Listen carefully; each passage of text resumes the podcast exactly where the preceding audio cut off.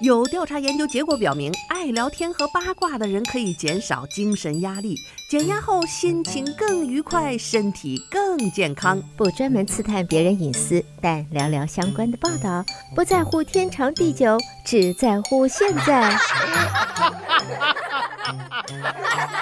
爱八卦，爱八卦，爱八卦，呱呱呱呱。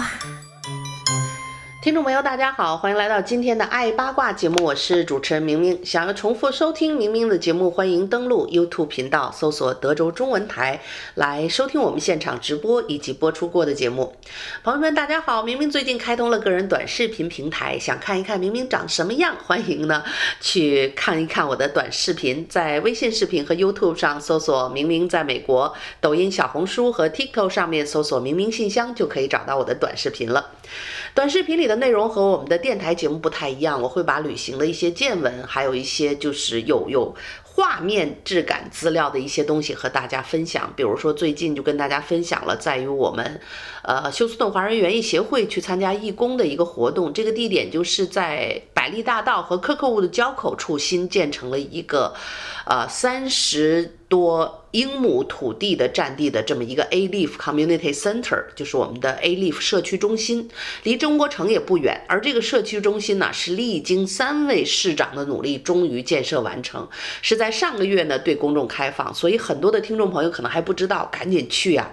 这里边呢真的是包罗万象啊，有这个妇幼诊诊所啊，呃，妇女儿童诊所，然后呢有健身房，有老人中心。所谓的老人中心呢，就是五十岁以上的人都可以去，而且很多的项目都是免费的，你只要在网上啊，就是预定一下这个课程就可以了。这些给老人中心的课有中国舞，有太极课程，有这个手工艺课，还有营养课。哎呀，真是包罗万象啊，看得我都想去。可是我现在年龄还不够啊，再蹭几年我就可以进去了，就可以和听众朋友们一起去享受我们的 A-Leaf Community Center 了。所以大家不要错过，先去那儿看一看啊。啊，然后把他们的这个课程表，呃，拿到一份，或者在网上看一看，自己不会搞呢，让你的儿女啊，身边的，呃，懂电脑的人帮你上网去看一看，然后呢，看喜欢哪个课程，你就可以去预定。另外啊，这个老人中心里还有免费的午餐呐，这真是有免费的午餐啊！哎，这个不不但去参加活动，中午又有的吃。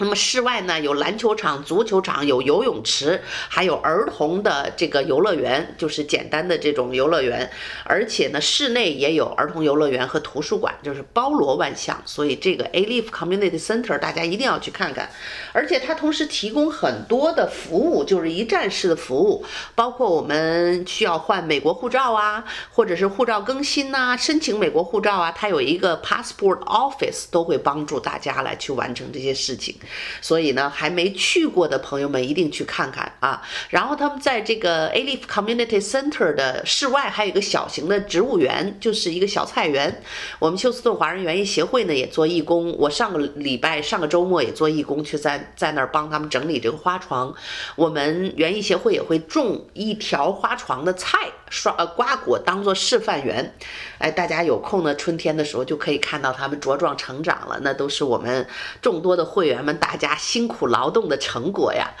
呃，总之呢，大家去看看 Kirkwood 和百利大道交口处很大的一片这个这个园区，有一个灰色的啊非常现代派的一个长条建筑，啊，很多东西都免费，大家一定要去看看 A-Leaf Community Center。好了，说过这个事情之后呢，其实，在二月份啊，这个还有一个新闻挺让人揪心的。哎呀，大家都知道，这个现在你就算美国地大物博吧，这个美国中部按说都人烟稀少，可是啊，这个任何一个环境的恶性事件，一股风就刮过来了，所以全世界其实也没多大。你比方说日本啊，如果福岛要要释放什么核核污染的废水。这没几天的功夫，这洋流就带到美国加州来了。所以，这个有关环境保护的问题，这个没有一个单一国家的事情，而是整个大自然的一个灾难。二月三号就发生在美国俄亥俄州的一起火车的出轨事故，就已经演变成一场现在的环境灾难。呃，让人感到意外的是，美国很多的这个呃美美国的媒体并没有对这个事情报道的很多。一列属于美国铁路运营商这个诺福克南方公司的这个商用火车脱轨，造成了五十辆车厢倾泻，而其中五分之一的车厢里是载有危险化学品材料的，共有十万加仑的氯乙烯。氯乙烯呢是一种容易燃烧、易燃、有毒，而且被宣布为致癌物的一种化学物质。那么接触了这个氯乙烯以后，会导致皮肤和眼睛的灼伤。吸入氯乙烯会刺激鼻子和喉咙，导致咳嗽、呼吸急促、头晕和困倦等等。但是因为氯乙烯的沸点只有华氏的八度，所以整个周末脱轨的现场啊都在大幅度的燃烧啊。也就是说，这个这温度稍微超过八度，这这东西就会燃烧，所以脱轨泄露之后呢，就直接燃烧了。呃，也有人讲呢，说这个燃烧是可控制性的燃烧，是为了解决他们的这个已经倾泻的问题，干干脆就让它烧掉。那么这些将这些泄漏的油罐车运走，可能是一个更加艰难的选择啊。所以呢，因为它这个沸点也很低，所以据说呢，当局决定。在周一呢，对这些泄露的化学物质进行可控制性的燃烧。然而，这些燃烧的氯乙烯会把大量的燃烧后的盐酸和有毒气体就排放到天空当中。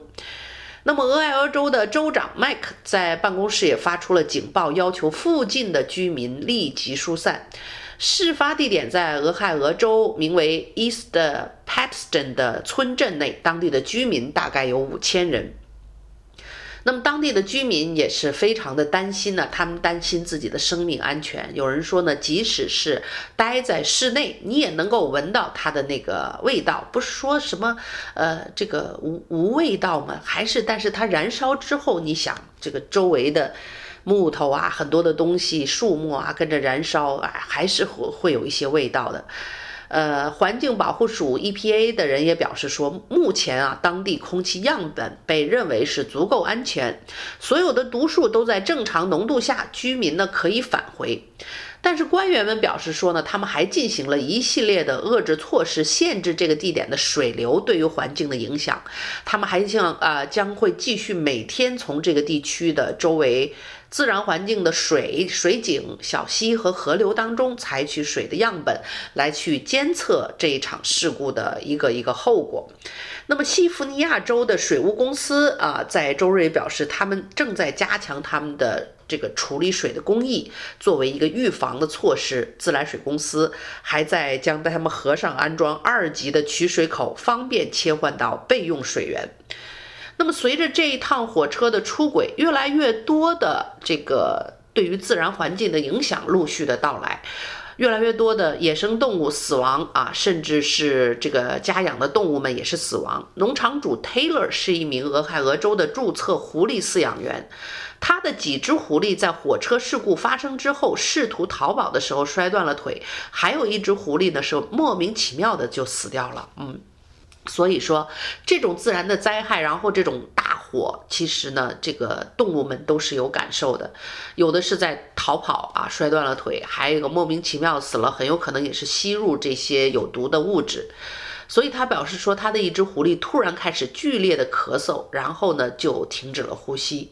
呃，就是死的这只。另外他说，这不是狐狸正常情况下会有的行为，它非常的虚弱，一瘸一拐的，这个这个眼睛也水汪汪的，肯定是因为来自这个火车事故啊，这个氯乙烯之后燃烧的烟雾和化学物质造成的。那么他们的担忧也得到了其其他的居民的一些反应啊，很多人就说，在宾夕法尼亚州的 Cathy 是一家当地狗舍的经营者，尽管他的家其实距离这个事发地点有十多个英亩的距离，但是他还是被迫离开家去避难，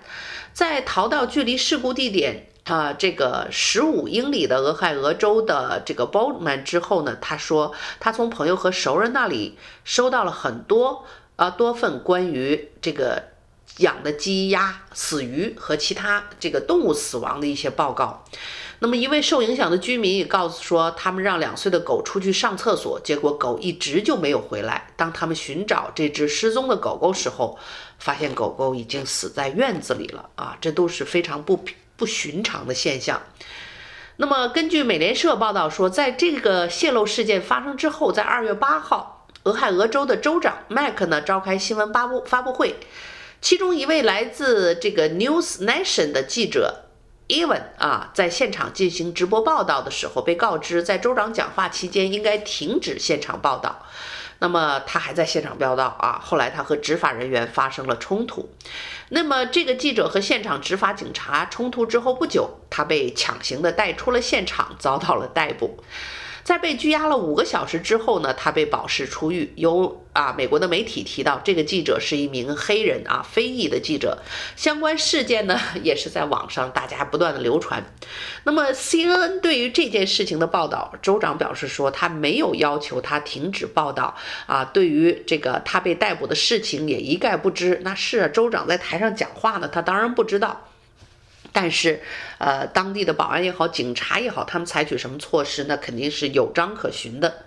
那记者是否被授权允许在新闻发布会期间进行报道呢？那么州长说，记者确实被授权可以报道这个新闻发布会。所以，很多目前社交媒体上的用户也在，那大家也在私自的讨论这件事情带来的影响。那么，一些网上的美国网友表示说，现场。有的救援人员甚至都没有穿防护服，这是不是也太大意了？也有人说，这起脱轨事件让呃自己想到了清理这个切尔诺贝利这个核泄漏的人们啊，当地应该给城镇和居民提供更多的保护，但是好像并没有人谈论这件事情。呃，很多朋友在网上也担心说，这件事的影响到底有多大呢？其实呢，它大概什么方圆多少公里画了一个红色的圆圈，就是比较危险的。然后还有一个更大的一个圆圈是黄色的一个区域。那么这个这个这个事情呢，事实上这个休斯顿还是在他们这个黄色圈圈之外的啊啊。暂时看来这件事情对我们的影响没有在他们呃这个方圆多少里圈圈之内的那么大。呃，目测看上去，路易斯安那州的边边上已经被画在那个黄圈里了，所以大家还是在持续关注着这件事情。啊、俄亥俄州火车脱轨导致的氯乙烯泄漏的事故呢，呃，很多学过化学和呃这个没学过化学的人也都沉默了。哎，学过化学的小朋友，你们是不是应该提供点建议呢？哎，但是呢，很多人不用说啊。直接冲进超市，先去买水，囤水，囤水。这次没有去囤这个卫生纸啊，哎，看来大家好像脑子还挺清楚的。不管遇到什么事情，第一件事儿囤水。但是这个事儿还真不是好笑。有时候你说啊，这个环境事故的危害，不管是，呃，就像我们说福岛的核电站的核废水如果排放，或者是这个什么地方大地震。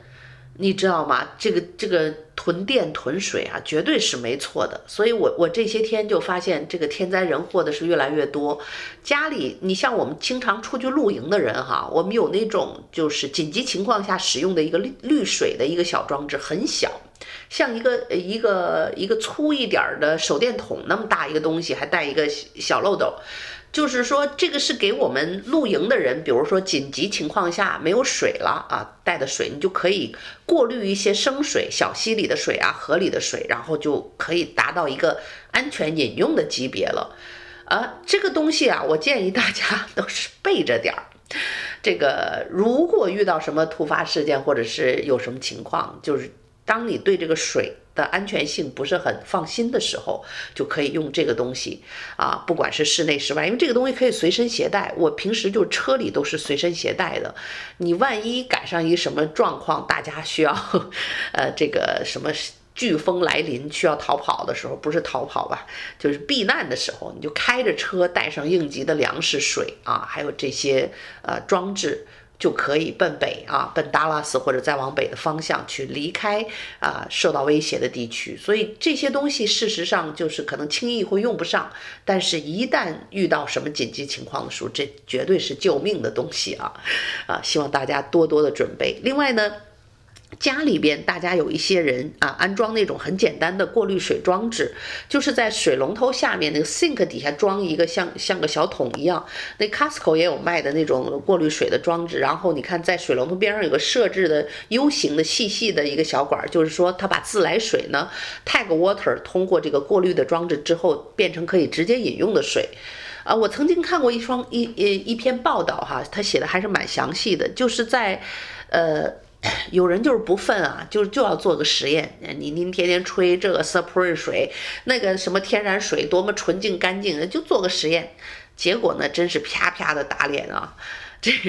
就连那个玻璃瓶的那个某知名品牌，还有法国那个某知名品牌的那个水，一瓶货老贵的那个水，各各种品牌，当然他把那品牌掩盖上，然后把这个报告数据拿出来。惊掉下巴，居然咱们家用的那个过滤水的自己过滤出来的水是最干净的。是不是啪啪打脸啊？所以家里还没装这些装置的朋友呢，我建议大家装一个。然后一旦感受感到这个任何环境有威胁的时候，不管是这种泄漏事故，还是上次发生什么事情了，有的地方断了水，咱们 Houston 很多地方囤停水了，来了水之后呢，就告诉你那一段时间的水不安全啊，要煮沸饮用。我记得我们电台还经常报道。那个时候，其实你就会发现这个过滤装置非常有用。就是说，呃，外边它已经自来水出来的时候过滤了一圈了，但是到你家门口最后出来的这一最后一关，你等于又加上三个，它底下有那个滤棒啊，又重新过滤了一下，那个水就相当的安全了。所以居家呢，现在真的别的都不重要，生命、健康、安全是第一位的。好吧，听众朋友，您正在收听到的是德州中文台的《爱八卦》节目，我是主持人明明。让我们稍事休息片刻，欢迎继续收听今天的《爱八卦》节目。好，听众朋友，欢迎继续收听德州中文台的《爱八卦》节目，我是主持人明明。上半段呢，跟大家聊聊了这个俄亥俄州火车出轨滤析的这个泄漏事故啊。这这个现在发现天灾人祸就没断过。土耳其的地震呢，已经是够让人揪心的了。呃，土耳其和他的邻国叙利亚这一场大地震呢，有很多人啊，上万人、几万人都都是掩埋在废墟之下。一夜之间的大自然，大自然就会夺走了这么多人类的生命。在大自然的这些报复面前，人类显得是如此的渺小。其实，即使在美国、在中国、在很多的国家，我们都有很多的地震带的城市。哎，这个从这一点上来讲，我还是觉得很欣慰啊。住在 Houston，我以前住在北京的时候，那北京也是地震带，然后我们经常出差旅行呢，还去日本东京。哎呀，那日本是时时刻刻的天天在地震呢，有时候你是感觉不到的，但是你一看那个报报道，你都吓死了。那一天都是多少次的地震发生过？那么北京呢，也赶上啊，因为住的年头比较多，也赶上过几次，呃，比较震感比较强烈的。有一次在高层上，哎呀，吓死个人啊！你就看着那个那个窗帘儿啊，窗窗窗帘旁边的那个那个那个绳，那个挂绳啊，不有个坠儿嘛，在那咣啷咣啷的晃啊。然后就就你在地震的那一刻晃的，你就想跑都没法跑跑。我觉得它地震的时候那天摇地坠啊，它好像那个片刻之间，你觉得那个地心引力也好，重力也好，好像都跟平常不一样了。所以我印象中，我就是坐在这个椅子上想拔脚就跑，可是呢，就是就是就是这个这个站不起来。就是一站起来就失去平衡，就又一屁股坐在椅子上，然后刚要站起来，他就又一晃悠，你又一屁股坐椅子上，哎呦，这个现在听起来好笑，但是事故发生的时候，这是好吓人呢。然后等到他一停，就赶紧往外跑啊，在高层又不敢坐电梯，呵，全挤在那个楼梯里边啊，那那那个感觉真的是很吓人。那么还有一次北京地震，我就眼看着这个对面的。正在看电视，这个电视机在桌子上上蹿下跳的蹦，梆梆梆梆梆，就这么蹦，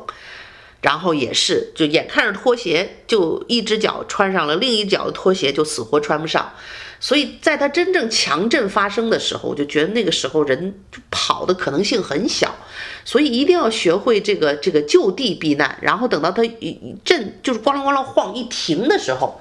稍微一停的时候，赶紧往外跑，是这样的。所以这个家里边啊，咱们休斯顿好多了，不是地震带。如果是地震带的话，一定要有那种就是地震金三角，比如说有一些坚坚固的家具啊，啊，真要地震也不是钻到床底下，也不是钻到桌子底下，而是在床的边上，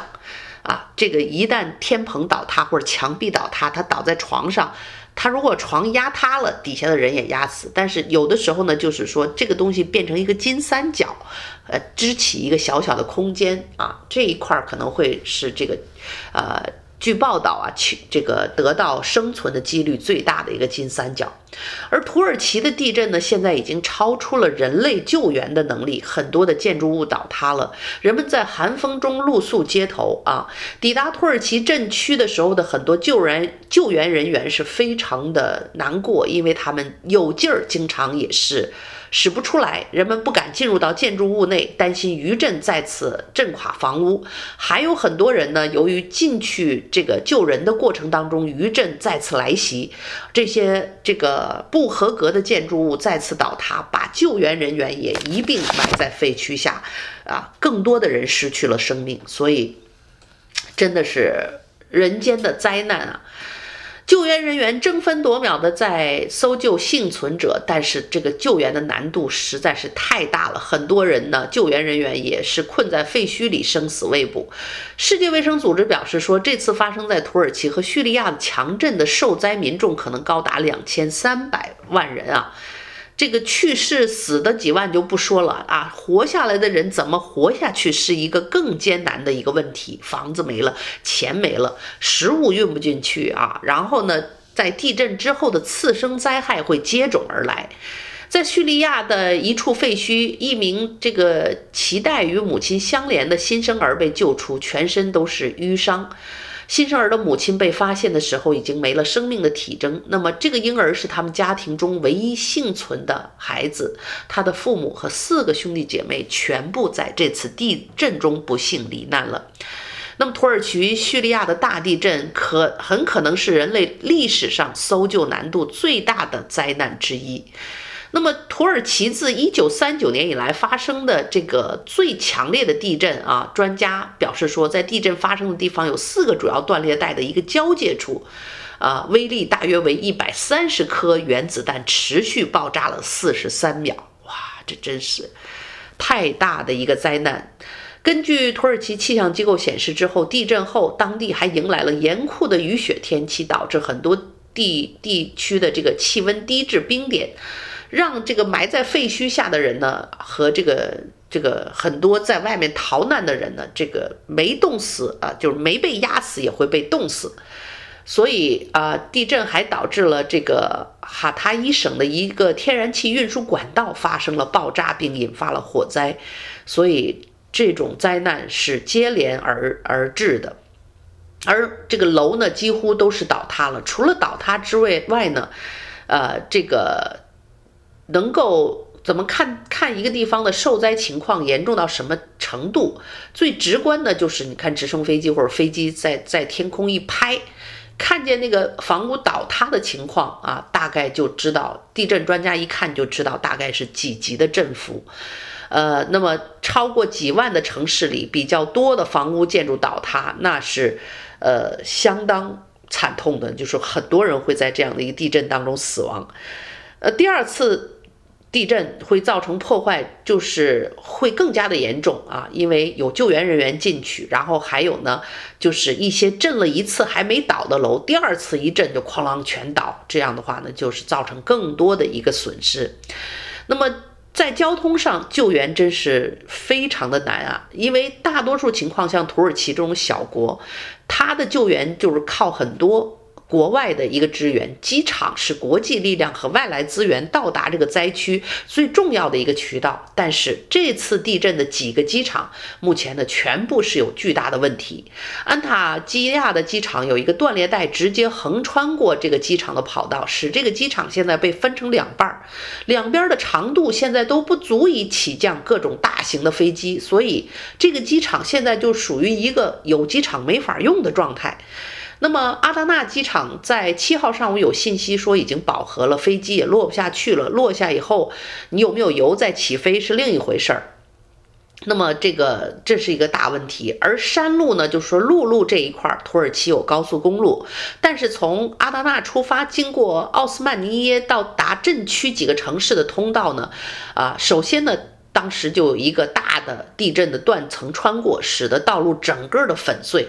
哎，一在这个主路中间有一个两米多高的一个断层，所以这条路呢，这个断了以后，就像大动脉断了一样，短期内你上哪儿去修去？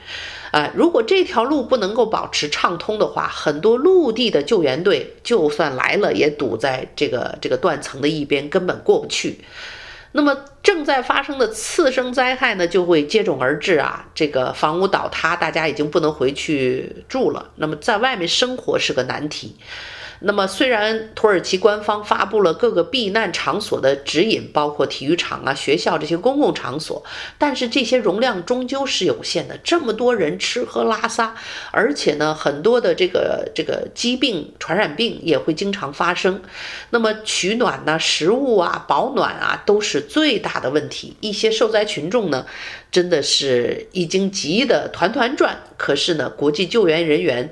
也是。啊，非常的紧张，确实经常是无能为力啊。所以，这个地震之后的次生灾害正在不断的发生着。而在叙利亚的情况呢，也不比土耳其乐观啊，一个比一个更糟。那么最近一段时间呢，这个啊，土耳其开始追究啊这些。不良的建筑物，当时所盖起来的一些不合规格的建筑物，那些受贿的官员，据说呢有很多的官员已经被逮捕。可是这个时候你显得是多么的无力和晚呐！那么多人的生命已经逝去了，这些为了钱去这个当时建筑这些不达标的建筑物的官员，他们死一百次也换不来这些已经失去生命的人们和破碎的家庭啊！所以，唯愿这个世界上能够少一些这个人人祸，就是天灾人祸嘛。真是赶上天灾是没有办法，可是人祸，这想起来也真是让人非常的唏嘘呀。那我们就在这种天灾人祸频发的日子里，也就好好的珍惜我们今天平静又幸福的生活吧。每个人好好珍惜我们每一个健康活着的今天啊！也祝愿大家每一天都开开心心、健健康康的。最近一段时间旅行呢，要注意这些啊，这个地震带和旅行安全的问题。好的，听众朋友，再次感谢您收听今天的爱八卦节目，我们下次节目再会。